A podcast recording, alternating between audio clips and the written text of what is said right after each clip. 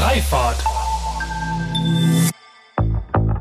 Das ist, glaube ich, das, wie das am Ende auch langfristig wirken kann. Das wird nicht so sein, dass man eine Woche lang den Index an Plakate hängt und dann wird sich das Verhalten ändern, sondern das soll ja zu einem stetigen Element in der Stadtkultur werden, um auch einfach zu platzieren, dass Mobilität deutlich mehr ist, als sich jetzt von A nach B zu bewegen, sondern ein Teil unserer Lebensqualität, ein Teil unserer Stadtkultur. Und ich glaube, das im Zusammenspiel macht die Zahl so wertvoll und auch wirksam am Ende. Willkommen zu einer neuen Folge von Freifahrt dem Interview-Podcast für eine neue und zukunftsfähige Mobilitätskultur. Mein Name ist Sebastian Hofer und hier frage ich mich und meine GesprächspartnerInnen sinnbildlich jede Woche wieder, weshalb es in Holland und Dänemark eigentlich selbstverständlich ist, mit einem Lastenfahrrad unterwegs zu sein und wir hierzulande immer noch kostenlosen Parkraum als Grundrecht verstehen.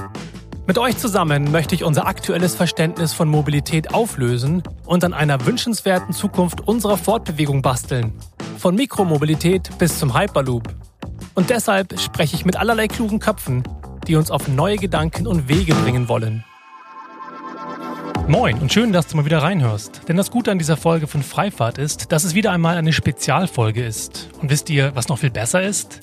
Vor ziemlich genau einem Jahr habe ich diesen Podcast Freifahrt gestartet und bin unfassbar froh über dieses erste Jubiläum. Darüber, dass du Woche für Woche zuhörst, über all die Nachrichten, Kommentare und vor allem geht ein großes Dankeschön raus an alle, die mich über Steady oder PayPal unterstützen. Und zur Feier des Tages und in Erinnerung an Folge Nummer 1 gibt es in dieser Folge neben dem Hauptinterview gleich neun Kurzinterviews, in denen ihr die verschiedensten Perspektiven auf das Thema Verhaltensänderung bekommt. Denn der Aufhänger für diese Folge ist die Initiative The Good Turn, welche von den Agenturen Philipp und Kointje, Fischer Appelt und Umlaut ins Leben gerufen worden ist. Mit dem Ziel, das Mobilitätsverhalten in unseren Städten zu verbessern. Ich spreche mit Jörg Becke und Christian Klavin, zwei der vielen Köpfe hinter der Initiative darüber, wieso eben diese Verhaltensänderung in der Breite der Gesellschaft ein essentieller Faktor für die Mobilitätswende ist. Wieso Silo-Denken, Fingerzeig mit Fakten auf Plakaten nur Reaktanz auslösen und wie der extra entwickelte Mobilitätsindex im Gegensatz dazu Spaß, das Gefühl von Teilhabe und das Erreichen eines gemeinsamen Ziels fördern soll. Und da The Good Turn letzte Woche erst in Berlin auf dem Green Tech Festival gelauncht wurde, habe ich die Gelegenheit genutzt und vor Ort mit spannenden Persönlichkeiten über ihre Perspektive auf das Thema und die teils sehr, sehr persönlichen Treiber oder Hürden gesprochen. Der besondere Wert all dieser Interviews liegt für mich in ihren ganz unterschiedlichen Perspektiven, wie zum Beispiel der Textilbranche oder auch der Nahrungsmittelproduktion. Denn auch wenn sie alle das Thema Nachhaltigkeit eint, so manche Erkenntnis und persönliche Anekdote vermag es bestimmt, euch ein wenig zu inspirieren. Und wenn ihr Freifahrt zum einjährigen Jubiläum ein bisschen Taschengeld auf das Sparkonto überweisen wollt, findet ihr in den Shownotes die Links, wie und wo ihr mich und Freifahrt entweder auf Steady mit einem monatlichen Beitrag oder einmalig mit PayPal unterstützen könnt.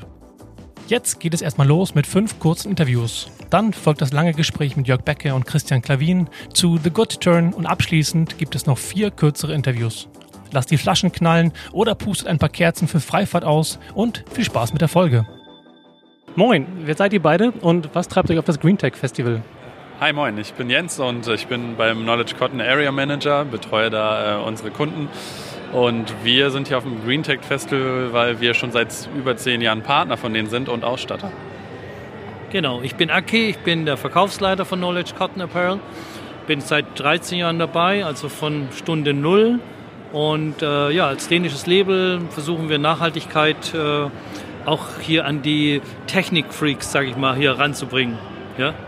Sehr gut. Dann ist die erste Frage an euch. Was ist eure Erklärung dafür, dass die sogenannte Verkehrswende so schleppend vorangeht, dass wir hier um uns herum immer noch so viele Autos sehen beispielsweise? Okay. Also für mich ist es, glaube ich, schon, der Mensch ist ja irgendwie immer noch so ein Gewohnheitstier. Ne? Und ich glaube, es ist auch manchmal eine gewisse Art Faulheit von vielen Leuten, ne? die Veränderung ist immer irgendwie für viele Leute negativ und von daher ist es das, damit sich so ein Wandel irgendwie ergibt, braucht es viel Zeit, ne? viel Überzeugungskraft und viele Leute, die dafür Werbung machen. Ne? Und das versuchen wir ja auch von, für unsere Sparte und viele Leute hier ja auch für die Elektromobilität. Ja, ich kann mich da eigentlich nur anschließen. Es braucht viel Geduld und äh, natürlich immer wieder ähm, die Leidenschaft für etwas zu sein und äh, zu kämpfen, nicht aufzugeben. Ich denke, dass die Mobilität sich in der Jugend verändert. Äh, Gerade die neue Generation wird keine Autos mehr kaufen, meiner Meinung nach. Die werden sich die Autos mieten äh, oder teilen. Äh, es gibt verschiedene Modelle, die ich denke, die, die Sinn machen. Die machen zwar einen Führerschein, meine Tochter ist 19, die hat einen Führerschein gemacht, aber die wird kein Auto kaufen. Auf keinen Fall. Und ich glaube, so geht es ihrer ganzen Altersgruppe. Die fahren lieber Fahrrad oder sie hat sich ein Zugticket gekauft, äh, mit dem sie durch Europa fährt. Und sie ist auch noch nie geflogen. Sie ist 19, lebt vegan und ist noch nie geflogen. Was bedeutet für dich Verhaltensänderung? Verhaltensänderung ist, äh, fängt natürlich durch die Ernährung schon an, wie du lebst, äh, was du für Werte hast, äh, wie kleidest du dich, äh, wie verreist du. Muss man in der ganzen Weltgeschichte rumfliegen und, CO2-Ausstoß vermehren wie, wie sonst was. man kann auch in Deutschland schön Urlaub machen oder in Europa und kann Interrail nutzen und andere Möglichkeiten. Ich denke, Camping ist das Thema für mich. Ich bin ein Riesenfan äh, als Camper und äh, ich glaube, diese Leidenschaft werden immer mehr Leute teilen, in, in ihrer eigenen Community zu bleiben, in ihrer Region zu bleiben, äh, das Regionale zu unterstützen.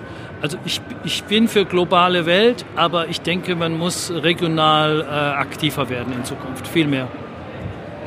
Ja, ich würde sagen, bei mir ist es ähnlich. Ich bin auch mit Camping aufgewachsen, habe das immer sehr gemocht als Kind. Äh, war allerdings auch so ein bisschen so, dass das bei mir so ein bisschen geschürt hat, dass ich Interesse hatte, was gibt es über Camping hinaus. Ne? Äh, das gab dann ein paar Jahre, glaube ich, in denen ich mich da sehr, äh, ja, wo ich sehr aktiv war und wo ich dann auch andere Länder entdecken wollte irgendwie. Ähm, ich glaube aber, es gibt jetzt gerade in dieser Zeit, gibt es jetzt wieder so ein bisschen so einen Rückwandel dazu, auch bei mir. Ich gehe jetzt auch wieder sehr gerne mit äh, irgendwie Zelten beziehungsweise mit dem, äh, mit dem Wohnmobil bin ich sehr gerne unterwegs. Du bist und Bulli-Fan. Richtig, genau. Eigentlich bin ich so ein richtiger Bulli-Fan und mag das sehr gerne, da so flexibel unterwegs zu sein. Da, wo es einem gefällt, bleibt man. Wenn es nicht gefällt, geht es weiter. Gibt es eine kleine Anekdote, an die ihr euch erinnert, bei dem ihr explizit euer eigenes Verhalten verändert habt? Stichwort Ernährung, Mobilität, gibt es ja verschiedene Bereiche. Also ich kann sagen, bei mir, ich bin ja ein bisschen älter jetzt als Jens, also doppelt so alt. Äh, bei mir war es die Gesundheit. Also ich hatte ein, ein ähm, richtiges, äh, ja, ein, wie sagt man, ja, fast ein äh, Burnout äh, wo ich äh, mich wirklich immer weiter, immer schneller, ich bin im Schwabenland groß geworden, da ist halt äh, eine andere Mentalität nochmal in Baden-Württemberg. Man lernt von klein auf, es geht nur nach vorne, größer, höher, weiter, schneller und ähm, ja, und das, wenn du so erzogen wirst, äh, denkst du, das kann nur das sein, immer mehr Geld zu verdienen, immer mehr zu leisten, Luxus ist alles, bis dich irgendwann die Gesundheit einholt, äh, dann merkst du, äh, Gesundheit kann man sich nicht kaufen das muss man sich erarbeiten. Und dann habe ich mich halt besonnen äh, auf meine früheren Werte, wie dass ich halt vegetarisch gelebt habe, Yoga, Meditation und bin dadurch wieder, habe ich wieder meinen Tinnitus besiegt. Und äh, ja, es hat zwei Jahre Auszeit bedeutet. Dann bin ich zu Knowledge Cotton gekommen, habe die Familie kennengelernt und dachte, hier habe ich eine Herausforderung für eine nachhaltige Firma, für die ich meine Leidenschaft einsetzen kann und äh, mit denen äh, wir was erreichen können, um die Welt ein Stück besser zu machen. Stark, danke fürs Teilen. Wie ist es bei dir? Bei mir ist es so, ich bin auch schon mit der, gerade, wir arbeiten ja in der Modeindustrie und das ist ja eine der wirklich schädlichsten Industrien, die es irgendwie weltweit gibt. Und ähm, ich habe damit eine Ausbildung angefangen, später ein Studium gemacht, habe bei P&C gearbeitet, später bei About You, äh, habe also viele Aspekte dieser Branche kennengelernt und ähm, da wollte ich einfach auch gerne irgendwann mal wieder zu etwas äh, in dieser Branche, also diese Branche macht mir sehr viel Spaß und deswegen wollte ich auch gerne drin bleiben. Und äh, da gab es halt ein Knowledge Cotton, die gab die Möglichkeit halt mal was ähm, ja, mit Sinn wieder zu machen, gerade in dieser Branche, die ja immer noch sehr faszinierend ist. Und hier hat man das Gefühl, wir können hier noch was bewegen und äh, wir haben ein gemeinsames Ziel, was wir verfolgen. Wir lieben, was wir tun. Das ist es. Wir lieben, was wir tun und das Arbeiten ist für uns wirklich wie ein Hobby geworden. Und Jens war Einkäufer bei About You und wir arbeiten viele Jahre jetzt schon zusammen. Und die Wertschätzung war einfach so, dass ich gesagt habe, wenn du mal dich verändern willst, ich bräuchte so einen Partner wie dich, der sich halt in diesem Segment noch besser auskennt und da einfach Know-how mitbringt. Und da unser Name Knowledge ist, ist halt Knowledge das Wichtigste, was wir weitergeben können. Und mit diesem Wissen versuchen wir unsere Kunden, sage ich mal, zu supporten. Äh, wie gesagt, wie ich schon gesagt habe, die Welt ein Stück besser zu machen. Und äh, es ist ja immer legitim, Geld zu verdienen. Und wenn man mit guten Dingen Geld verdient, macht es umso mehr Spaß, glaube ich. Perfekt, vielen Dank. Moin, wer bist du und was treibt dich auf das Green Tech Festival? Hi, ich bin Lysanne. Ähm, ich arbeite bei Survey und ich bin vordergründig heute hier beim Green Tech Festival, um bei dem Launch von The Good Turn dabei zu sein. Das ist ein gutes Stichwort, denn darum geht es ja um Mobilität und deswegen die Frage an dich, was ist deine Erklärung dafür, dass die Mobilitätswende, die Verkehrswende doch relativ schleppend vorangeht? Ähm, also ich, ich denke, dass es ähm, vor allem in verschiedenen Gebieten in Deutschland äh, das Bewusstsein einfach noch nicht so groß für die Mobilitätswende da ist oder da war und dass ähm, gegebenenfalls auch die Corona-Zeit oder die Pandemiezeit ähm, vielen auch ins Bewusstsein ähm, gerufen hat, wie wichtig es doch ist, ähm, auch einen Beitrag für die Umwelt zu leisten. Wir haben ja alle mitbekommen, dass während der Corona-Pandemie, vor allem während des Lockdowns, äh, die, die Werte ähm, der Luft zum Beispiel ja viel, deutlich besser geworden sind. Ähm, ja, und ich hoffe sehr, dass das Thema dazu beitragen wird, dass die Wende doch schneller kommt als gedacht. Was ist deine persönliche Definition für Verhaltensänderungen? Also wie verstehst du das, äh, den Begriff der Verhaltensänderungen? Was sind Treiber dafür? Was sind Hindernisse? Ja, also aus, man muss sich ja eigentlich nur selber betrachten und äh, ich denke, der Mensch ist einfach ein Gewohnheitstier. Ähm, wir ja, nutzen wahrscheinlich täglich eher die gleichen Verkehrsmittel, machen uns weniger Gedanken darüber, wie wir vielleicht einen Ort auch anders erreichen können. Ähm, und das ist wahrscheinlich die größte Herausforderung, das in die Köpfe reinzukriegen, sich bewusst zu werden, dass es auch andere Mobilitätsmöglichkeiten gibt. Gibt es eine Anekdote, gibt es eine Geschichte aus deinem Leben in den letzten Wochen, Monaten, Jahren, bei dem du dein persönliches Verhalten verändert hast in deinem Leben? Ähm, ja, das hatte ich tatsächlich. Äh, ich habe meine Ernährung einmal komplett umgestellt. Ähm, zwar in erster Linie tatsächlich aus gesundheitlichen Gründen, habe mich dann aber vermehrt mit dem Thema Veganismus ähm, auseinandergesetzt und festgestellt, dass äh, ja, vegan zu leben auch noch ganz, ganz viele andere tolle äh, ja, Dinge mit sich bringt. Und äh, ja, unter anderem das hat mich eben dazu bewegt, viel mehr dafür zu tun auch, genau. Sehr schön. Dann die Frage zu The Good Turn, weil wir ja gerade bei der Veröffentlichung von der Initiative waren. Was sind ähm, Faktoren, bei denen du meinst, das ist charmant, das ist eine gute Idee, dass das dazu beiträgt, dass wir uns anders fortbewegen in Städten? Ja, also wie ich ja vorhin schon sagte, glaube ich eben, dass äh, gerade das Bewusstsein ähm, da sein muss, um auch eine Veränderung herbeizuführen und äh, dass es einen leichten Weg gibt, einen leichten Zugang zu einem ja, Wert, der mir mitteilt, äh, wie es gerade um das Mobilitätsverhalten ähm, in meiner Umgebung steht. Ähm, das ist, glaube ich, ein erster wichtiger Indikator, ein erster wichtiger Schritt, ähm, um auch in das Bewusstsein einzudringen. Und ähm, warum ist Civi involviert bei dem, bei dem Projekt oder bei der Initiative als Partner? Was motiviert euch daran und welches Interesse verfolgt ihr damit daran, daran ähm, dabei zu sein? Ja, also was wir tagtäglich auch in unserer Arbeit machen, ist ja Live-Daten zu erheben und ähm, gerade festzustellen, wie die Bevölkerung auf der einen Seite ähm, eben zu der Änderung ihres Mobilitätsverhaltens steht und äh, dagegen eben zu sehen, wie solche Initiativen gegebenenfalls dazu beitragen können, ähm, auch dieses Mobilitätsverhalten zu verändern. Äh, das treibt uns natürlich stark an, da auch einen Beitrag zu leisten zu können. Fantastisch, vielen Dank. Vielen Dank. So, moin. Wer bist du und was machst du auf dem Green Tech Festival? Hallo, Servus. Mein Name ist Maximilian Ott. Ich bin Head of Sales bei Agrilution und ich bin hier einfach, weil das Green, Green Tech Festival ein geiles Festival ist, das für Nachhaltigkeit steht, für Together We Drive Change heißt es ja, ja für äh, einfach das Zusammenbringen äh, verschiedener Leute, die innovativ sind, die was vorantreiben wollen und die uns auch mit dabei sein wollen, mithelfen wollen, die Welt zu verändern. Was ist deine persönliche Erklärung, dass die Verkehrswende, die Mobilitätswende immer noch so träge vorangeht? Ah, da gibt es viel, viele verschiedene Erklärungen. Also meiner Meinung nach geht das klar viel zu langsam. Es wird immer noch viel zu viel auch Auto gefahren und geflogen. Es gibt natürlich auch, die Alternativen sind leider auch zu unzuverlässig und zu teuer. Ich persönlich habe viele Jahre im Ausland gelebt, in verschiedenen Ländern und habe das Gefühl, dass seit ich wieder in Deutschland lebe, sehr viel mehr Auto fahre, als ich das zuvor tat. Was bedeutet Verhaltensänderung für dich? Was ist deine Definition von diesem wabernden Begriff der Verhaltensänderung? zum Beispiel das, was ich gerade erwähnt hatte, das ist eine negative Verhaltensänderung, dass ich eben mehr Auto fahre, als ich das sofort hat, weil auch die, die, die Umstände dementsprechend dazu verleiten, ja, weil eben diese äh, Mobilitätswende nicht so klappt, wie sie klappen sollte. Ja, das ist wahrscheinlich eine negative äh, Verhaltensänderung. Aber es gibt auch positive Verhaltensänderungen in jedermanns Leben. Man muss sich nur darauf konzentrieren, auf diese positiven und daraus eben noch mehr machen. Ja? Ob es eine gesündere Ernährung ist, eine nachhaltigere Ernährung, ein, ein generell nachhaltigeres Leben, weniger Plastikmüll verbrauchen, einfach sich dessen auch bewusst sein, ja, was man denn da tut, wo das alles herkommt, wo jetzt die Billigkleidung daherkommt, die ich mir jetzt gerade kaufe.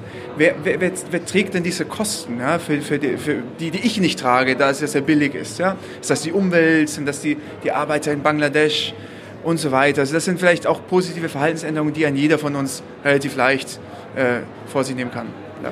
Jetzt mal Hand aufs Herz. Was ist eine Verhaltensänderung in deinem eigentlichen, in deinem Leben? Hast du eine persönliche Anekdote in den letzten Monaten oder Jahren, bei denen du dein eigenes Verhalten verändert hast?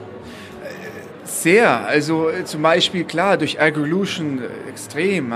Ich habe natürlich daheim auch einen Plant Cube. Ich, ich äh, baue dort meinen eigenen Kräuter, meinen eigenen Salat an. Ich meine, allein dieser, dieser Luxus, darüber reden zu können, ich, es begeistert einfach.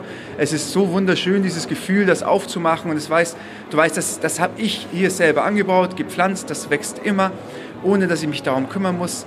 Es ist nachhaltig, es ist gesund, es ist so lokal, wie es eigentlich nur geht. Ich, es werden keine Pestizide verwendet, es wird kein, kein Boden verschmutzt durch Nitrat. Also das ist wieder so eine positive Verhaltensänderung in meinem Leben, die ich in letzter Zeit hatte. Ja. Erinnerst du noch, wie du dazu kamst, beziehungsweise was letztendlich der Auslöser war für dich, das Thema Ernährung, ähm, ähm, Lebensmittelproduktion anzugehen als Treiber für deine persönliche Verhaltensänderung? Ja, ich habe viel darüber gelesen, auch gesehen, über die ganze ja, Nahrungsmittelverschwendung und auch, und was ein, ein Beispiel, das, das, das mich zum Beispiel immer ja, sehr betroffen hat, war der Aralsee in Usbekistan, das nicht nur durch die Baumwolle, sondern auch Lebensmittelproduktion komplett ausgetrocknet ist. Ehemals der größte See der Welt, ja, jetzt eigentlich nur noch eine Pfütze. Ja. Und es sind so Dinge, da denkt man auch, will ich da wirklich Teil davon sein, von dieser negativen Bewegung, sagen wir mal so, oder will ich mich dagegen stemmen? Ja. Und da gibt es natürlich, es gibt, es gibt Mittel und Wege, auf jeden Fall. Wenn man motiviert ist, wenn man will, dann kann man das machen. Ja? Und da ist natürlich klar, da hilft mir natürlich klar Evolution und der Plant Cube natürlich schon sehr, weil ich da natürlich sehr viel mehr umstellen kann auf Eigenproduktion, Eigeninitiative, autonomes Leben. Ja. Perfekt, vielen, vielen Dank dafür. Dankeschön. Moin, wer seid ihr und was macht ihr auf dem Green Tech Festival? Hallo, mein Name ist Cady Taylor. Ja, hallo, ich bin Dorothee Ingwersen und wir sind vom Plan Shop. Das ist eine Tochter von dem großen NGO Plan International. Und wir stellen nachhaltige Mode her in Frauenkooperativen und handeln auf Augenhöhe.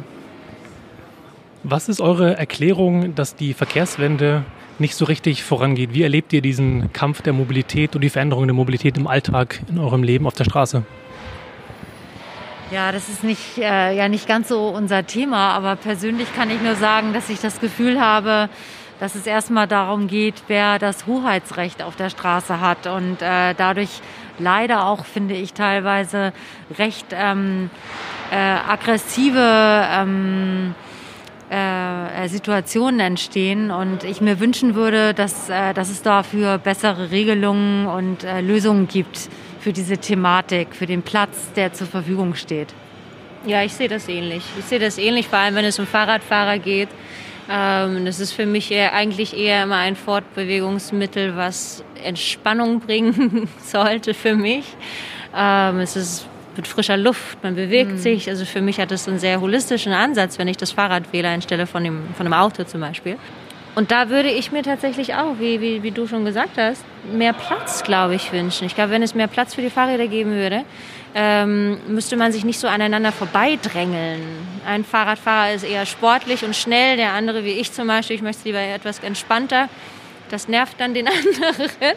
Wenn ein bisschen mehr Platz wäre, könnte man das sicherlich etwas anders regeln. Ja, da müsste ich aber auch noch mal dazu sagen, da würde ich mir auch ein bisschen mehr Solidarität zwischen ja. den Fahrradfahrern wünschen. Definitiv. Weil da ist auch nicht immer alles so freundlich. Absolut. Sehr gut.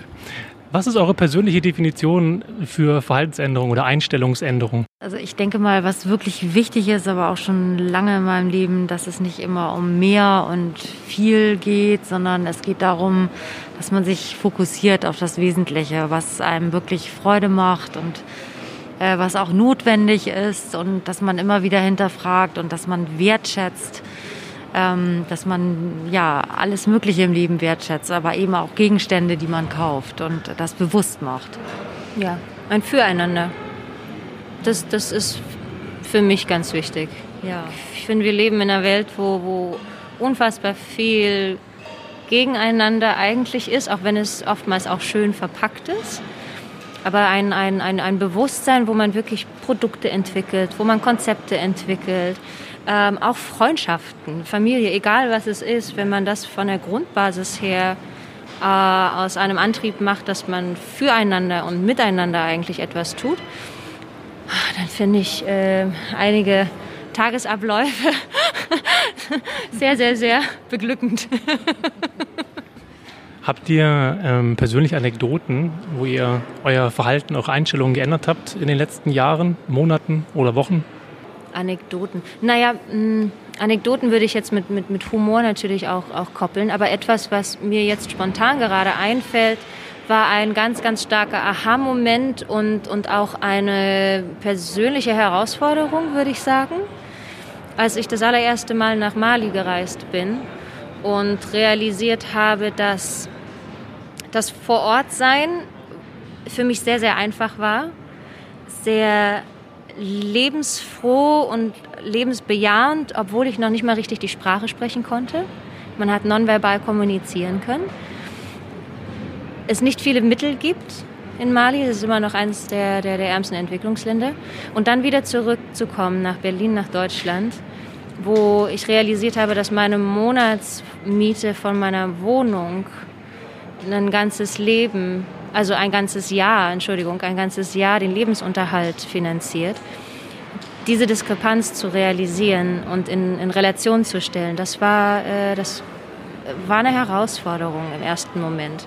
Und das dann zu integrieren und was man damit dann macht, das ist ähm, dann eine sehr spannende Reise. Das auch mit Teil dessen, warum ich hier jetzt bin, mit, mit Plan, Planshop, weil das genau da andockt. Eine Anekdote, also was, was äh, mich sehr bewegt hat, das sind eigentlich äh, unter anderem auch die, äh, die Green Tech Festivals, wo wir auch gerade sind.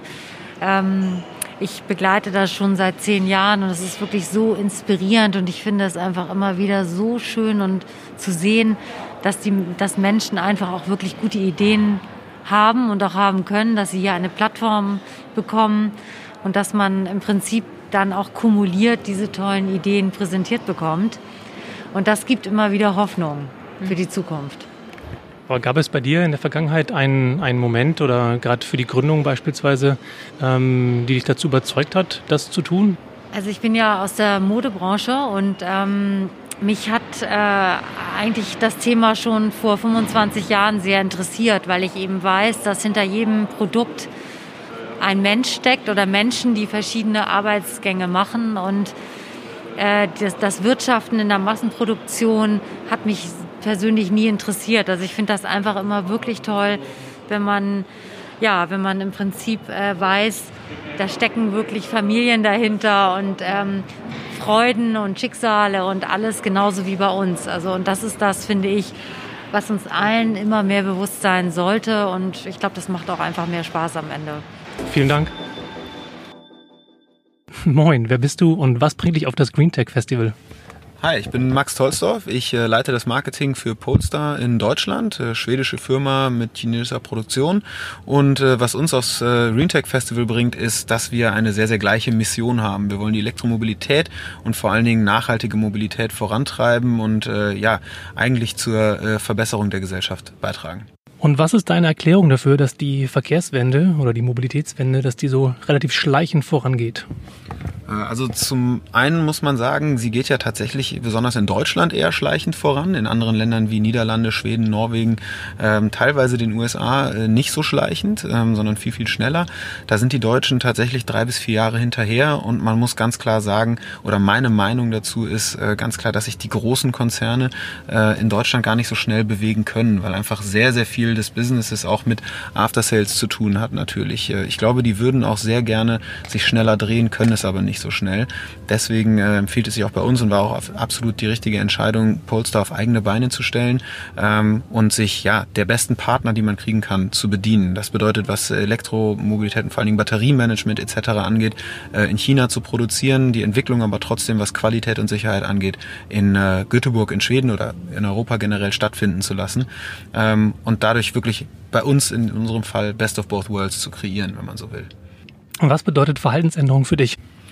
Verhaltensänderung äh, für mich bedeutet, äh, wenn ich ganz bewusst äh, etwas probiere an meinem Verhalten offensichtlich zu ändern. Das kann ausgelöst werden durch einen starken Impuls, sowohl positiv wie auch negativ. Das Beispiel, was man natürlich schnell geben kann, ist, wenn man ähm, ein, ein, eine Schweinezucht, ein, ein, Schwein in der Abschlachtung sieht, ähm, glaube ich, dass es relativ wenig Leute gibt, die das super finden und danach weiter gerne Schweine essen. Also das ist wirklich ein, ein ganz starker Impuls, ähm, der vielleicht eine direkte Verhaltensänderung zur Folge hat. Genauso gibt es auch vielleicht kleinere Impulse, die aber da wiederholt auftreten ähm, und äh, genauso auch im positiven Sinne, äh, wenn ich von, von jemandem wirklich inspiriert werde, öfter inspiriert werde auf kleinem, äh, auf kleiner Ebene oder auch vielleicht jemanden, der äh, ja eine sehr einflussreiche Person ist, die mich mit einem, einem bestimmten Verhalten äh, direkt inspiriert und ich mir ganz bewusst vornehme, mich zu ändern. Es gibt natürlich auch unbewusste Verhaltensänderungen, aber ähm, die gehen, glaube ich, sehr, sehr schleichend einher.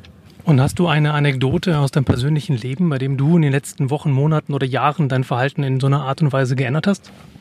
Ja, ich habe äh, die letzten zwei Jahre, bevor ich zu Polestar gekommen bin, was jetzt ein Jahr her ist, äh, in Amerika gelebt, in Los Angeles. Und ähm, der Deutsche ist äh, ja traditionell ein Mensch, der meiner Meinung nach relativ viele Vorurteile hat. Und ähm, wenn er nach Amerika kommt, äh, ja, die etwas naive Art der Amerikaner, ähm, jeden Menschen erstmal freundlich zu begrüßen, etwas überschwinglich zu begrüßen, auch negativ wertet als äh, oberflächlich. Und ähm, ich habe äh, beispielsweise diese Verhaltensweise mir des Öfteren ja detailliert angeschaut und als ich zurück nach Deutschland gekommen bin, ist mir aufgefallen, dass man in Deutschland eben sehr, sehr kritisch eher begrüßt wird. Und äh, dafür gibt es in den meisten Fällen eigentlich gar keinen Grund, sondern ähm, selbst wenn ich mit jemandem in Amerika, der mich begrüßt, nicht unbedingt danach beste Freunde werde, möchte ich doch trotzdem lieber freundlich begrüßt werden als äh, kritisch, nur weil noch nicht feststeht, ob wir uns danach weiter gut verstehen oder nicht. Und das ist eine Verhaltensweise, ähm, die ich mir ganz bewusst, also durch äh, wiederholtes Verhalten, wie ich es analysiert habe oder analysieren konnte in Amerika, hier probiere zu adaptieren und äh, zwar nicht überschwinglich unbedingt jeden zu begrüßen, aber doch dennoch sehr, sehr freundlich. Sehr, sehr interessant. Vielen, vielen Dank dafür. Sehr gerne. Vielen Dank. Ihr verfolgt ja mit The Good Turn das Ziel, dass ihr Verhalten ändern wollt. Und ähm, ich finde die Idee, Verhalten zu verändern, erstmal positiv, gerade im Kontext der Mobilitätswende. Gleichwohl finde ich, als ich darüber nachgedacht habe, was Verhaltensänderung bedeutet, hat das ja ein etwas Positives, ein hehres Ziel hin zu einer wünschenswerten Zukunft. Aber hat ja möglicherweise auch etwas Gefährliches, je nachdem, wer dort Verhalten ändern will und welche Ziele damit verfolgt werden. Jetzt kenne ich ja euer Projekt The Good Turn ein bisschen, habe mich da ein bisschen reingefuchst und war ja letzte Woche auch bei dem Launch in Berlin auf dem Green Tech Festival mit dabei. Und heute würde es mich interessieren, ein bisschen mehr von euch zu erfahren hinter die, über die Motivation des Ganzen, was euch dazu gebracht hat. Und deswegen sage ich erstmal herzlich willkommen. Schön, dass ihr euch die Zeit nehmt heute. Ja, vielen Dank. Ja, danke schön. Ich habe ja in den Interviews immer wieder gefragt, was eigentlich eure Erklärung ist, warum die sogenannte Verkehrswende, die Mobilitätswende so langsam vonstatten geht. Und dann würde ich mich freuen, wenn ihr beide mal eure persönliche, ähm, ja, euer Bild mir ähm, und den HörerInnen mitgebt, warum ihr glaubt, dass die Mobilitätswende doch so langsam vonstatten geht, weil ihr genau das verändern wollt. Ich glaube, grundsätzlich ähm, kann man einfach beobachten, ein gewisses Parad oder kann man ein gewisses Paradoxon beobachten, dass wir ja ganz viele coole Möglichkeiten haben, uns durch die Stadt zu bewegen und, ähm, und viele Services und Technologien schon da sind. Auf der anderen Seite wäre ja auch die, das Commitment in der Bevölkerung beobachten, dass alle ja ruhigere, saubere Städte haben wollen und auch ein bessere, besseres Verkehrsmanagement und bessere Lebensqualität in den Städten.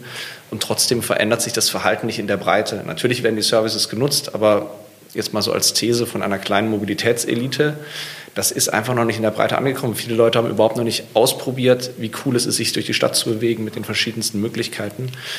Und auf der dritten Seite vielleicht steht das Thema ja überall auf den politischen Agenten, sei es jetzt äh, bundespolitisch oder in den, in den Kommunen, bei den Städten.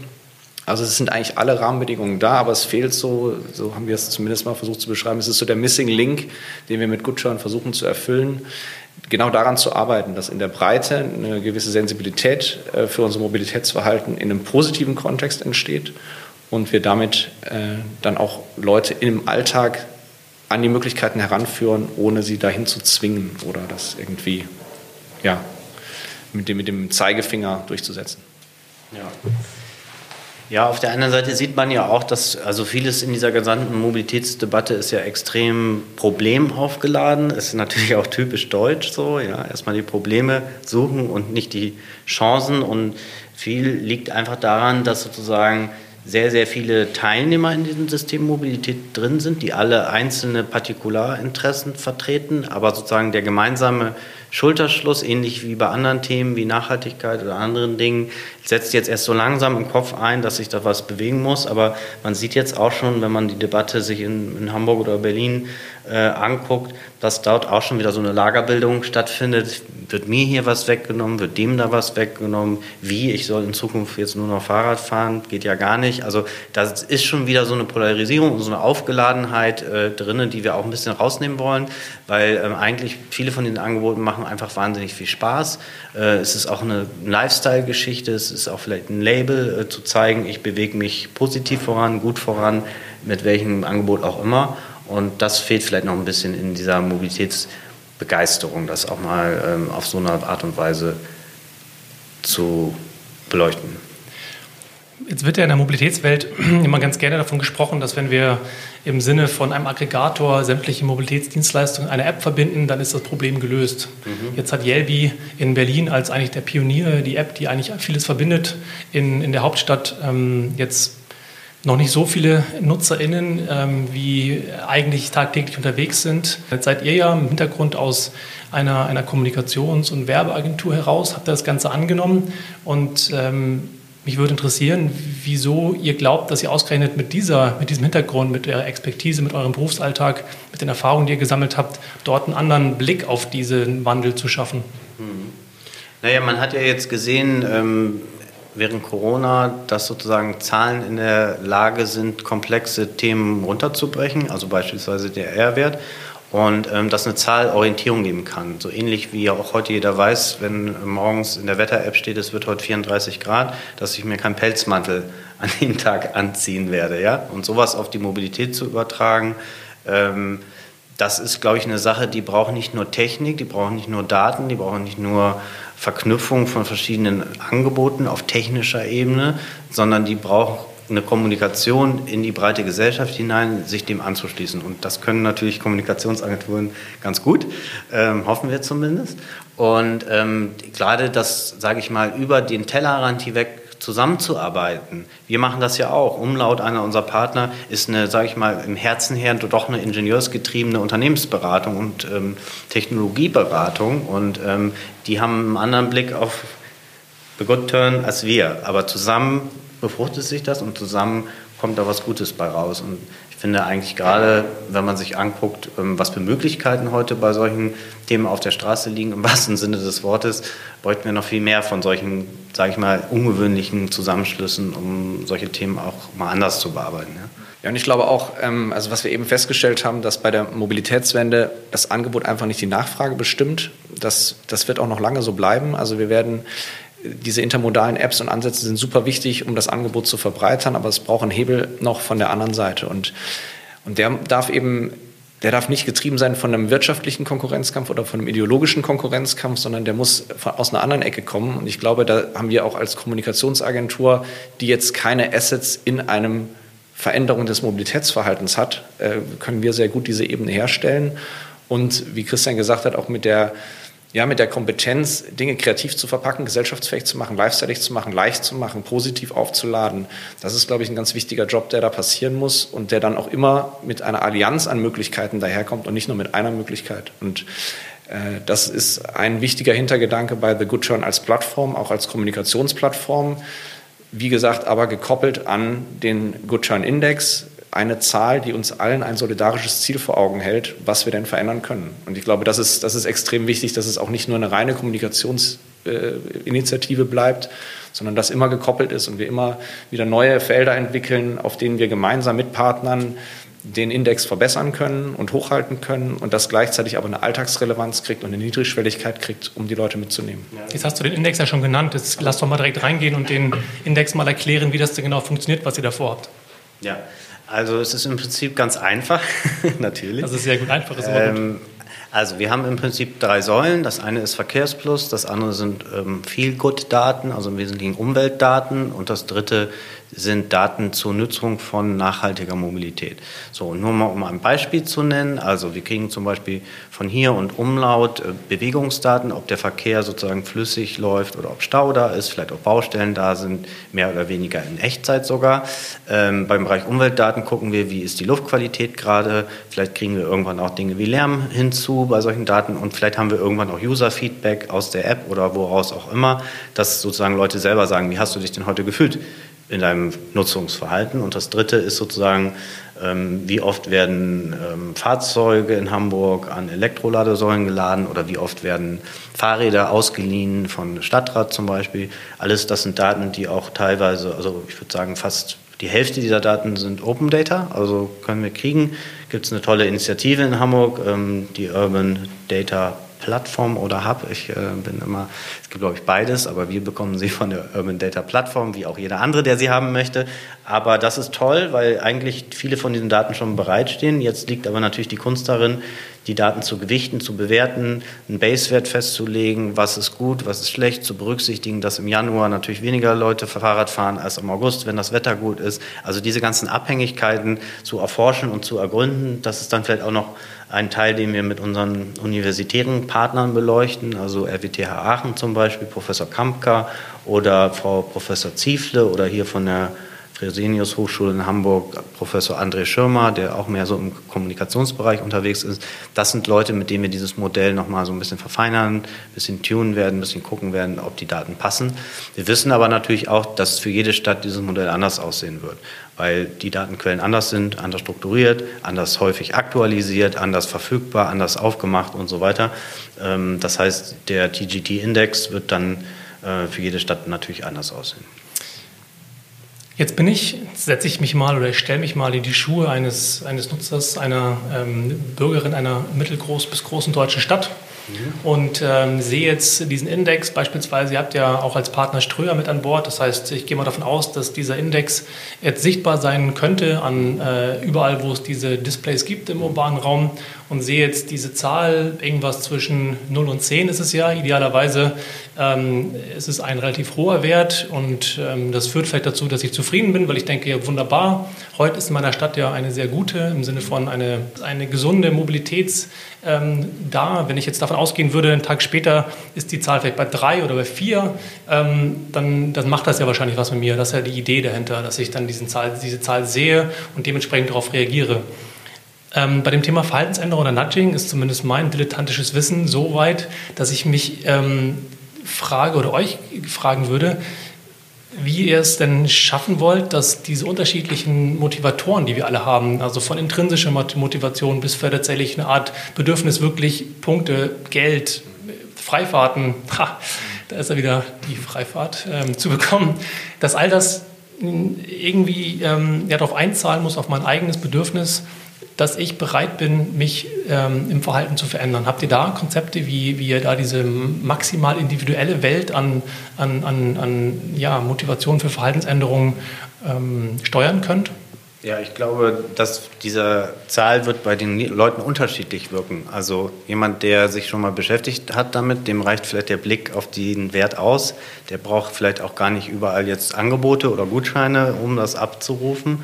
Äh, aber jemand, der das vielleicht noch nicht getan hat, ähm, probiert es dann vielleicht an der Stelle wirklich auch mal aus sozusagen. Ne? Und diese ähm, ja, Städte, die sozusagen weniger Mobilitätsangebote haben, haben natürlich aber auch trotzdem die Chance, es gibt ja auch den ganz klassischen Wechsel von das eine ins andere System. Also ich kann auch aus dem ÖPNV aussteigen und mir für die letzten ein, zwei, drei Kilometer ein äh, Mietangebot oder ein Sharing-Angebot sozusagen nehmen. Die Richtung gibt es ja auch und in die umgekehrte Richtung gibt es das genauso ich, ich, Christian, ich würde dir recht geben, die, die Zahl, die wirkt bei, bei verschiedensten Leuten unterschiedlich, aber wir sprechen ja beispielsweise auch mit der Stadt Hamburg, die sehr überzeugt ist von dem Ansatz und die uns zurückgespielt hat.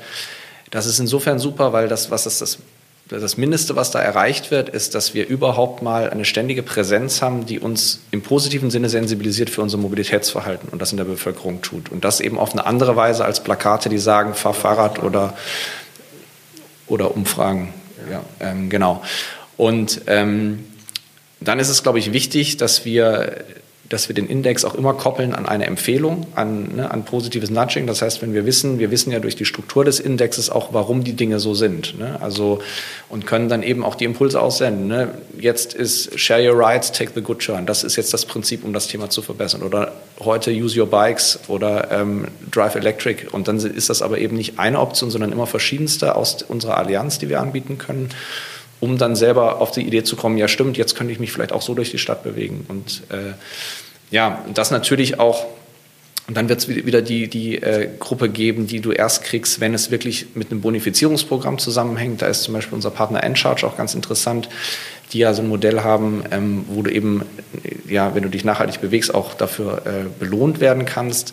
Ne, das sind dann auch, glaube ich, konkrete Aktionen, die man machen muss, äh, bis hin zu diesem ganzen Feld Sustainable Commuting, also dass du dir anschaust, wie die Leute sich morgens zur Arbeit bewegen und abends wieder nach Hause. Das ist eine großartige Möglichkeit für die Privatpersonen, mal neue Dinge auszuprobieren und für Arbeitgeber dieses Thema auch ähm, an die Mitarbeiter heranzutragen. Und da kann es Aktionen geben, Beat the Index, ne, dass große Arbeitgeber dazu aufrufen, zeitweise den Index gemeinsam runterzukriegen, wenn die Mitarbeiterschaft sich subventioniert mal anders fortbewegt. Und das ist, glaube ich, das, wie das am Ende auch langfristig wirken kann. Das wird nicht so sein, dass man eine Woche lang den Index an Plakate hängt und dann wird sich das Verhalten ändern, sondern das soll ja zu einem stetigen Element in der Stadtkultur werden, um auch einfach zu platzieren, dass Mobilität deutlich mehr ist, als sich jetzt von A nach B zu bewegen, sondern ein Teil unserer Lebensqualität, ein Teil unserer Stadtkultur. Und ich glaube, das im Zusammenspiel macht die Zahl so wertvoll und auch wirksam am Ende. Wenn, ich, wenn es ein durchgängiges Thema gibt in meinem Podcast, was als Hürde identifiziere, machbar ist für diesen trägen Mobilitätswandel, ist es immer das Thema der Zusammenarbeit. Mhm. Gerade wenn, wenn wir diese Aggregator-Apps ansehen, dann ist es so, dann will irgendwie die eine Gruppe bei dem anderen nicht mitmachen. Ähm, manche spielen einfach per se nicht in anderen Aggregatoren mit. Das heißt, dieses Thema ähm, selbst auf Mobilitätsdienstleisterebene ist ja schon komplex. Und wenn wir dann noch das Thema ähm, Politik, Verwaltung ähm, mit einbeziehen, dann ist es noch komplexer, weil wir dann, dann natürlich bei dem Thema auch ähm, City Maut hatten wir, es wird ja gerade diskutiert oder das Thema auch Parkraumbewirtschaftung, dann wird es ja unendlich komplex, ähm, die Leute zusammenzubringen. Habt ihr dort, weil ihr sozusagen unabhängig seid, wie ihr schon gesagt habt, weil ihr keine Assets habt in diesem, in diesem Spiel, jetzt die tatsächlich äh, die Rolle und die Fähigkeit, dort einen anderen Blick auf die Sache zu bringen und Leute anders zusammenzubringen, vielleicht im Auftrag sogar einer Stadt oder ist sogar der Auftrag der Stadt eigentlich essentiell, um das hinzukriegen? Ich denke, das ist super, dass wir sozusagen, ähm, Umlaut ist ja viel stärker in diesem Feld Mobilität und Transport aktiv. Wir haben natürlich auch Kunden im Bereich Mobilität, klar. Ähm, aber wenn ich mir jetzt angucke, was wir in den letzten Wochen an Partnergesprächen geführt haben, wir haben eigentlich, ich sag mal, eine Zusagequote von 90 Prozent. Also da war keiner dabei, der gesagt hat, öh, wegen dem passt es mir aber nicht und wenn der dabei ist, will ich aber nicht und so weiter und so fort. Also das scheint nicht bei uns der Punkt zu sein, weil tatsächlich das Ziel so einfach ist, leiser, sauberer, besser sozusagen. Ähm, das kann jeder unterschreiben in diesem System und vielleicht merken die Leute auch, dass die, genau dieser Punkt, also dass man bisher nicht genügend kooperativ mit anderen zusammengearbeitet hat, vielleicht auch die ein oder andere Problem bei der eigenen Akzeptanz des Angebotes sozusagen eines davon ist, was man mit so einer Allianz oder ähm, ja, Zusammenschluss von Partnern vielleicht auch für sich selbst anders lösen kann, weil Anstöße von außen geben ja immer Impulse, über neue Sachen nachzudenken. Und jeder, mit dem wir gesprochen haben, hat sofort zwei, drei eigene Ideen innerhalb von so einem ersten Gespräch gehabt, wo wir gesagt haben, ja, genau das ist es. Also auch das dezentrale Vernetzen dieser Partner untereinander, dass die gemeinsam eine Idee entwickeln, dass wir vielleicht mal für einen Partner äh, was machen, wenn der Jungfernstieg irgendwie ähm, autofrei ist zum Beispiel oder wenn wir, ähm, ja, wie du gesagt hast, die Arbeitgeber sozusagen gegeneinander antreten lassen. Ähm, so, ne? wer, wer schafft mehr? Also da ist so viel, sind so viele Ideen drin und nochmal zu dem einen Punkt zurück, intrinsische Motivation. Es ist ja so, dass eigentlich die Debatte um Nachhaltigkeit ab dem Zeitpunkt Corona so einen gewissen Freeze hatte. Sage ich mal so, für drei bis vier Monate war zumindest auf Unternehmensseite es ist wesentlich ruhiger gewesen, weil natürlich andere Dinge Workforce umbauen, VPN und diese ganzen, man musste wieder in den Arbeitsmodus kommen. So, und jetzt fragt man sich aber auch, einige Sachen in puncto Nachhaltigkeit sind gelernt, ja. Also wir haben keine Plastiktüten mehr, zumindest die meisten, und viele Dinge denken auch Leute drüber nach, Fast Fashion, all solche Sachen. Das sind so Dinge, wo Leute drüber nachdenken. Bloß beim Thema Mobilität ist das noch nicht so angekommen. Und wenn man da auch eine Verknüpfung schafft und sagt, Du selber kannst auch Teil einer nachhaltigen Bewegung sein, indem du über dein Mobilitätsverhalten nachdenkst und mal Dinge anders machst. Ähm, ist das eben genau dieser Match zwischen Angebot und Nachfrage, den man mit sowas auch herstellen kann. Und ich glaube schon, dass viele Menschen sozusagen sich nachhaltiger äh, verhalten wollen, aber vielleicht auch das ein oder, dem einen oder anderen auch noch die Idee fehlt, wie mache ich das denn eigentlich? Jetzt ist es ja interessant, wenn du schon das Thema Fast Fashion, Fast Fashion und ähm, Plastik, ähm, Plastiktüten oder auch Plastikverpackungen ansprichst. Kann man da von denen lernen, wie die es geschafft haben? Ähm, vor dem Hintergrund, dass ich das auch so wahrnehme, aber immer wieder das Gefühl habe, dass es in unserer Bubble eigentlich etwas ist, dass ähm, dieses Bewusstsein für einen bewussteren äh, Konsum oder einen bewussteren Umgang mit, äh, mit diesen Themen normal geworden ist. Aber wir haben, wenn wir davon ausgehen, dass es tatsächlich, dass sie schon weiter sind als jetzt in der Mobilität, diese, diese Branchen oder diese ähm, Kampagnen oder die Sensibilisierung mhm. vielmehr, wie haben die es geschafft, dass wir da sind, von dem du gerade behauptest, wo wir sind, Christian? Naja, wie haben die das geschafft? Also ähm, das ist eine Mischung aus gesellschaftlichen gemeinsamen Willen und einer Mischung aus politischer Vorgabe. Und ähm, ja, es gibt natürlich Bereiche, ähm, wo das noch teilweise so ein Bubble-Thema ist, aber auf der anderen Seite, wenn man heute mal auch in den Discounter reinguckt, wie groß das Biosortiment dort geworden ist und wo man auch teilweise mit Leuten zusammengearbeitet wird, die vor 15 Jahren äh, noch nicht sich träumen lassen hätten können, dass sie ihre Bio-Lebensmittel in so einer großen Kapazität sozusagen zur Verfügung stellen. Also dort ist ja sozusagen auch was angekommen. Das dauert natürlich, aber es ist immer so, dass sich auch Konsumverhalten ändert sich immer von einer gewissen kleineren Gruppe und strahlt dann aus und die Gruppen drumherum nehmen auch irgendwann daran teil. Und wenn ich jetzt meinetwegen, keine Ahnung, wenn ich bei TK Max an der Kasse stehe und dort irgendwie eine Nachhaltigkeitsinitiative promotet wird, wo man gefragt wird, willst du noch einen Euro dafür geben, ist das nicht so, dass nur der Besserverdienende, der dort ein, äh, was weiß ich, äh, Gucci-Schnäppchen gemacht hat, diesen Euro spendet. Nein, das spenden alle, die dort stehen und sagen, ja, finde ich gut, äh, weil das Thema mir ein Anliegen ist. So. Und, ähm, aber natürlich geht es auch wie bei allen Themen darum, dass natürlich Mobilität auch bezahlbar sein muss. Ja? Also wenn es jetzt Angebote gibt, die sich jemand auch einfach nicht leisten kann, wird es natürlich schwer, äh, sowas in der Breite durchzusetzen. Was ich spannend finde in dem Kontext, weil ihr ja davon gesprochen habt, dass ihr jetzt ein unabhängiger Player seid und ihr es schafft, wenn ihr mit Menschen sprecht, beziehungsweise mit Unternehmensvertretern, dass äh, dort eine große Begeisterung auftaucht oder eben auch von Stadtvertretern. Ihr habt ja schon von der Stadt Hamburg gesprochen oder dem ITS World Congress, die ähm, als Partner auf eurer Webseite gelistet sind.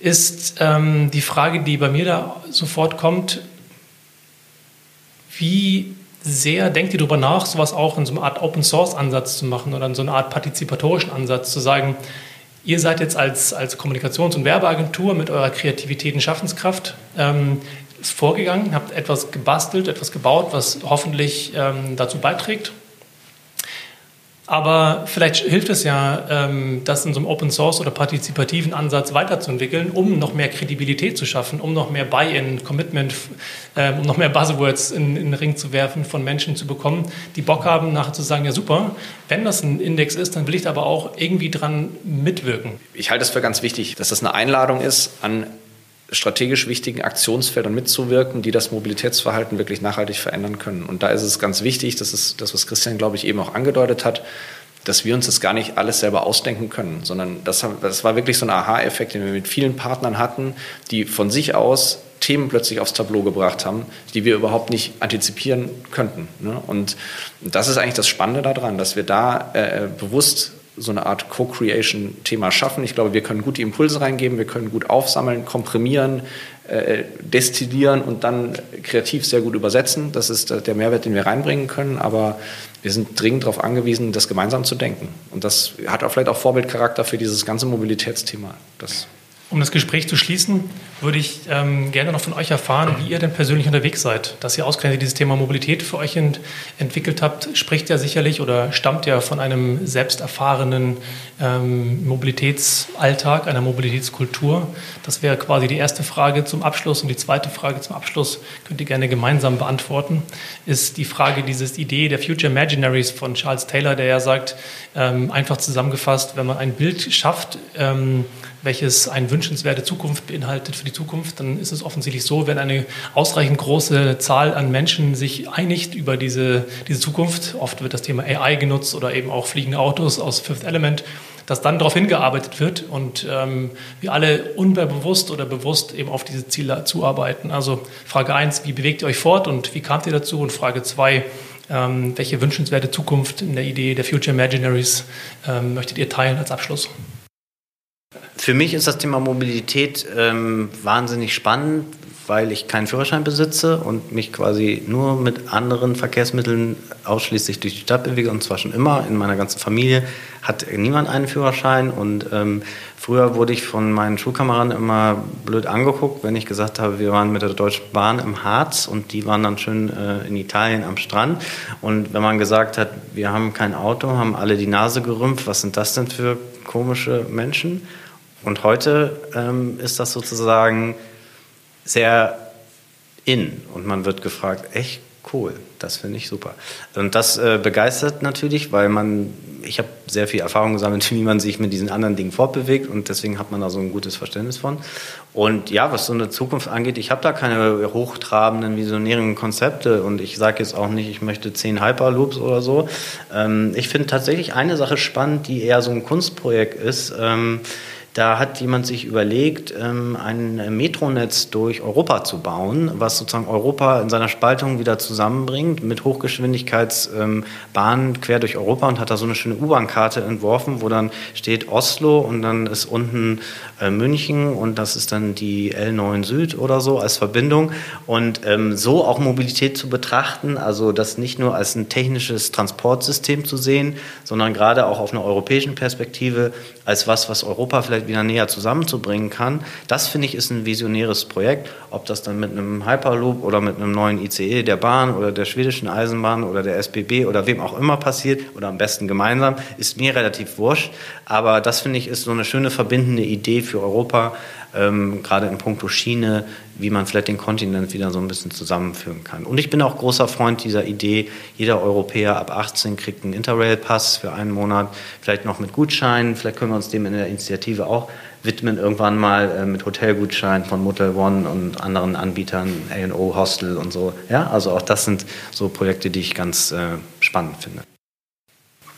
Ja, also vielleicht ähm, bei mir persönlich sind so ein paar verschiedene Dinge zusammengekommen. Zum einen mussten wir unseren heißgeliebten Fiat Punto Baujahr 93 äh, verschrotten und uns dann überlegen, ja, wie geht es eigentlich weiter und sind auf ein kleines Elektroauto umgestiegen, was dann plötzlich dazu geführt hat, dass man sich tatsächlich besser mit einem besseren Gewissen durch die Stadt bewegt, weil man merkt einfach, ähm, ja, man verursacht lokal keine Emissionen, es macht super Spaß, so ein Ding zu fahren.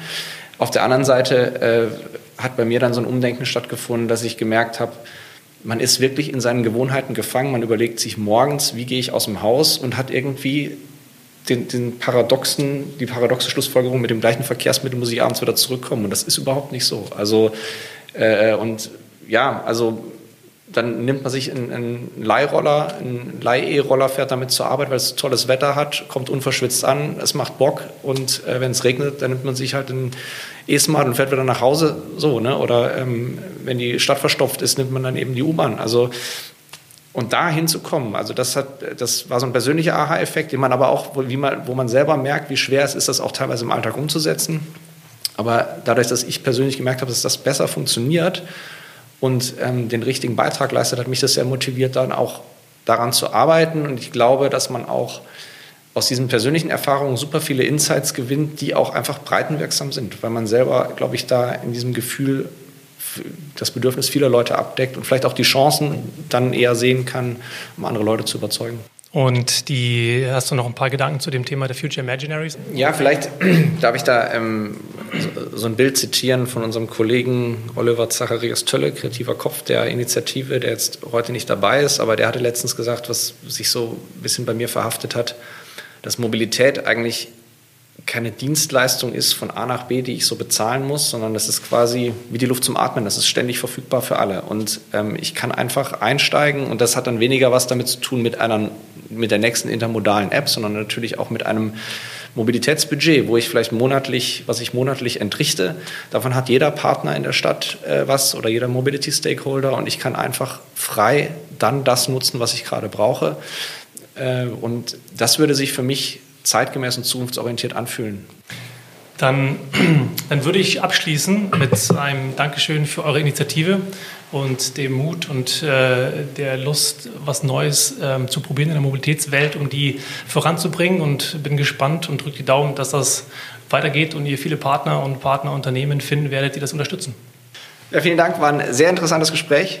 Hat uns gefreut, dass wir das alles auch mal loswerden konnten in der Form. Und ja, wir sind auch gespannt, wie es weitergeht. Genau, von meiner Seite auch vielen Dank, auch dass du uns ein bisschen begleitest auf dem Weg äh, in diesem Projekt und schauen wir mal, wo wir im Oktober 2021 dann auf der ETS zusammenstehen werden. Moin, wer bist du und was treibt dich auf das Green Tech Festival? Ja, moin, Sebastian. Ja, mein Name ist Simon. Ähm, ich bin einer der Mitgründer von Encharge, dem ersten grünen Bonusprogramm für nachhaltige Mobilität. Und ja, das Windtech Festival ist natürlich spannend im Bereich der, der neuen Mobilität, der Innovation, sich mal neue Anreize zu, zu holen und auch mal zu schauen, was gibt es denn hier schon Anfassbares und wo gehen auch vor allem die Entwicklungen hin. Was ist deine Erklärung dafür, dass die Verkehrswende so langsam vonstatten geht? Tja, Verkehrswende ist mittlerweile auch ein etwas abgedroschenes Wort. Mobilitätswende kann man ein Synonym verwenden.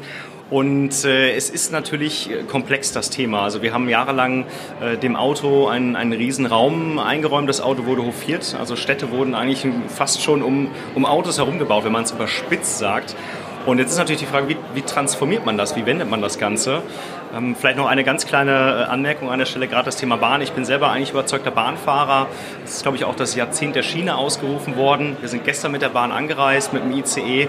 Und man merke dann schon, es waren ganz kleine Verzögerungen auf der Strecke und ruckzuck sammeln sich die Verspätungen, Anschlusszüge werden nicht mehr erreichbar. Also wir sind noch relativ weit weg, glaube ich, von einer wirklichen Verkehrs- und Mobilitätswende und haben da in Summe, glaube ich, noch sehr, sehr viel zu tun. Ja. Was ist deine Erklärung dafür, wie Verhaltensänderung funktioniert? Was bedeutet es für dich, dein Verhalten zu ändern? Ja, Verhaltensänderung erstmal etwas, was geübt ist. Also man hat gewisse Patterns, Behavior, die man, denen man immer wieder nachgeht, ein gewisses Muster. Und ich glaube, das Erste, was man tun sollte als, als Mensch, ist sich bewusst zu machen, was tue ich eigentlich denn am Tag? Wie bewege ich mich fort? Was, was tue ich vielleicht auch der Umwelt oder meinen Mitmenschen an? Ich glaube, wenn man dieses, diese Einsicht erstmal hat, kann man versuchen, das zu ändern. Man muss dann aber auch ehrlicherweise schauen, was ist denn etwas, was sich gut ändern lässt und was kann ich denn auch tatsächlich ähm, gleichberechtigt oder auch komplementär einsetzen? Was gibt mir keinen Nachteil? Ich glaube, da muss man selber dann auch schauen und vielleicht auch erstmal ein Stück weit eine, vielleicht eine Art Kompromiss auch bei gewissen Dingen eingehen, um dann aber erstmal nachhaltiger unterwegs zu sein.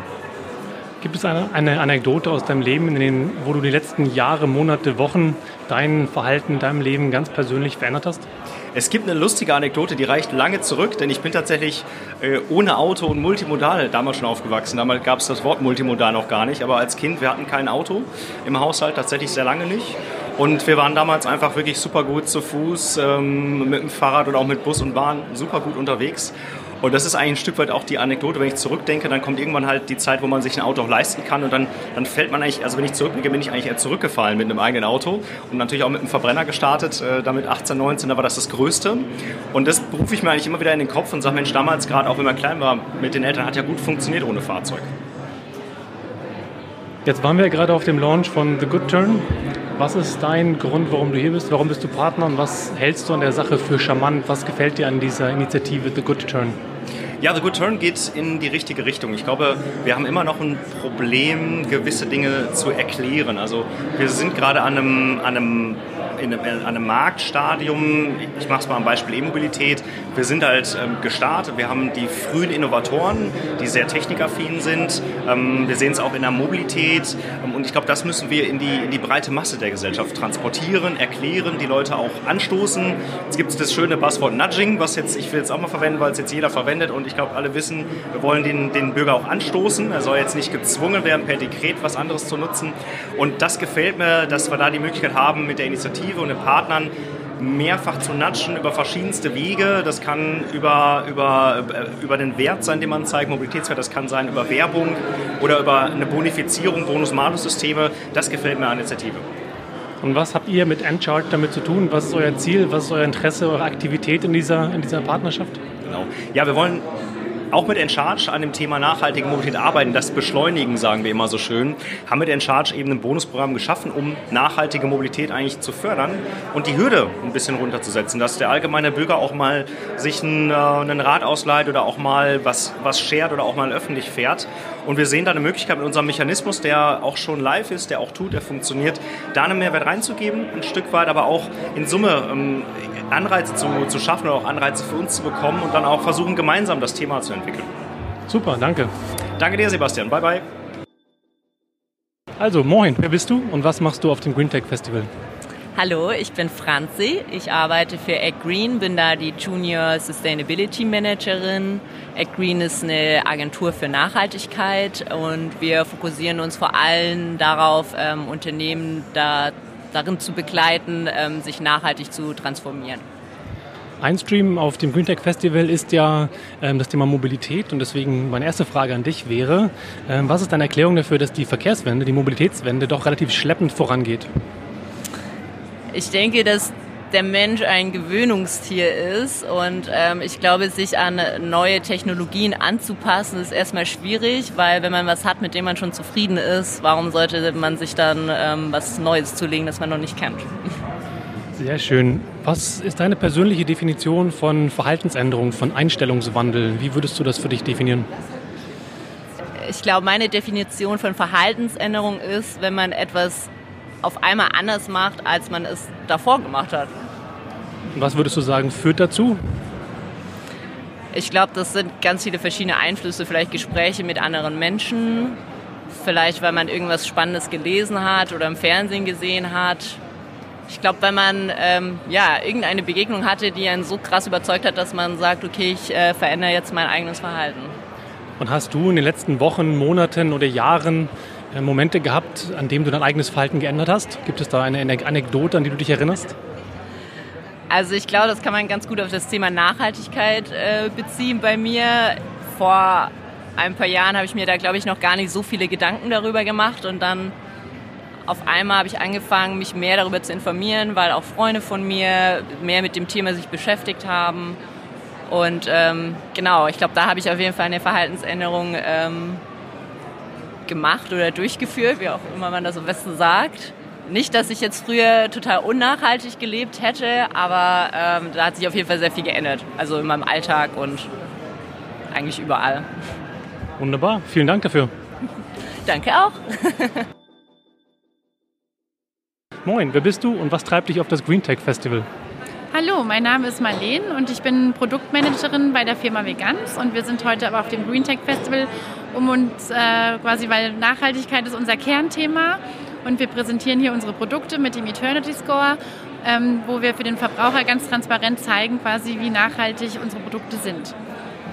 Wenn du dich tagtäglich bewegst, mit Öffis, mit Fahrrad, wie auch immer du dich so bewegst, wie erlebst du diesen Wandel in der Mobilität, gerade vor dem Hintergrund dessen, was die letzten Wochen bei Corona so passierte, Stichwort Pop-up-Bike-Lanes, mehr Fahrradverkehr, weniger ÖPNV, weniger Autos. Also was ist so deine, deine Beobachtung und deine Erklärung, warum das vielleicht etwas langsam vonstatten geht?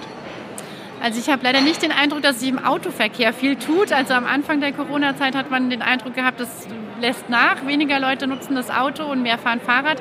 Aber ich finde, mittlerweile sind wir da irgendwie wieder zurück auf Anfang, habe ich so das Gefühl. Ähm, mir fällt aber trotzdem auf, dass jetzt hier gerade in Berlin sehr viele Fahrradfahrer unterwegs sind und jetzt auch gerade im Sommer, wo das Wetter noch schön ist, Ähm, deswegen bin ich gespannt, wie das im Winter jetzt aussieht. Also ich bin selber mit öffentlichen Verkehrsmitteln unterwegs, ähm, also mit Bus und Bahn. Ähm, und die sind tatsächlich sehr voll, was natürlich auch im Hinblick jetzt auf Corona ein bisschen schwierig ist gerade. Ähm, deswegen finde ich es eine gute Idee mit diesen Pop-up-Bike-Lanes und hoffe, dass das Angebot dann noch weiter ausgebaut wird.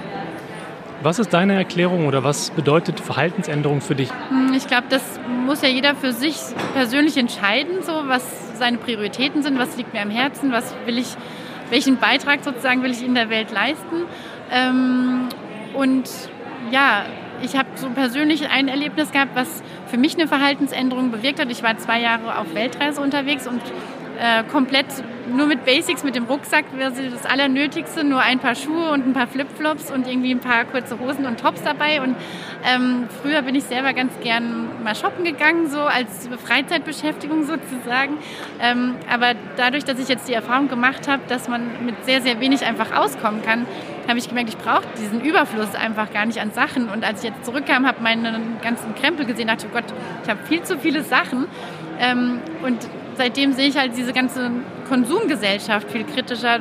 Ähm, wir werden ja tagtäglich bombardiert mit Angeboten, was wir alles kaufen sollen. Und ähm, ja, ich bin ein bisschen stolz darauf, dass ich tatsächlich dem ganz gut widerstehen kann und jetzt auch seitdem keine Kleidung oder sonstigen unnötigen, unnötige Sachen gekauft habe, um da halt auch diesem Nachhaltigkeitsgedanken einfach ähm, noch mehr beizutragen. Super, vielen Dank. Ja, danke für das Interview. Moin, wer bist du und was treibt dich auf das Green Tech Festival? Hi Sebastian, ähm, ich bin der Jochen Elster und ich bin hier für die Scheffler Biohybrid und wir dürfen hier unser neues Produkt vorstellen. Sehr gut. Euer Produkt ist ja ein Vierrad und so eine Mischung aus Fahrrad und Auto. Und deswegen die erste Frage an dich. Ähm, was ist deine Erklärung dafür, dass diese sogenannte Verkehrswende so langsam vonstatten geht? Ich glaube, das sind zwei Punkte. Einmal ähm, eben noch die Interessen aus der alten Industrie. Ja, da will man nicht weg.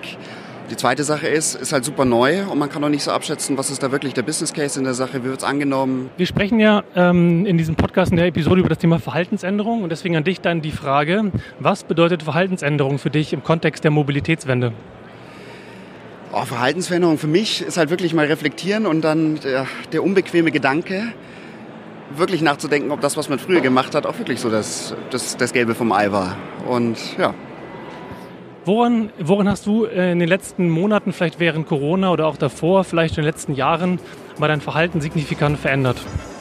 Da habe ich eigentlich auch eine gute Geschichte. Ähm, meinen ersten Dienstwagen habe ich mit 27 bekommen, war mega stolz, BMW, ja, große Reifen, ganz toll. Und den habe ich jetzt dankend abgegeben und fahre eigentlich nur noch Fahrrad, beziehungsweise mein Prototyp eine Biohybrid in München.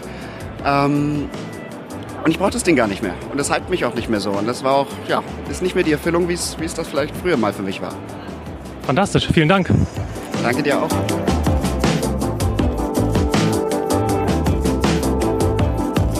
Danke mal wieder fürs Zuhören. Und vor allem geht an euch nochmal ein großes Dankeschön raus für die Treue, den Support und das Interesse an Freifahrt über das letzte Jahr.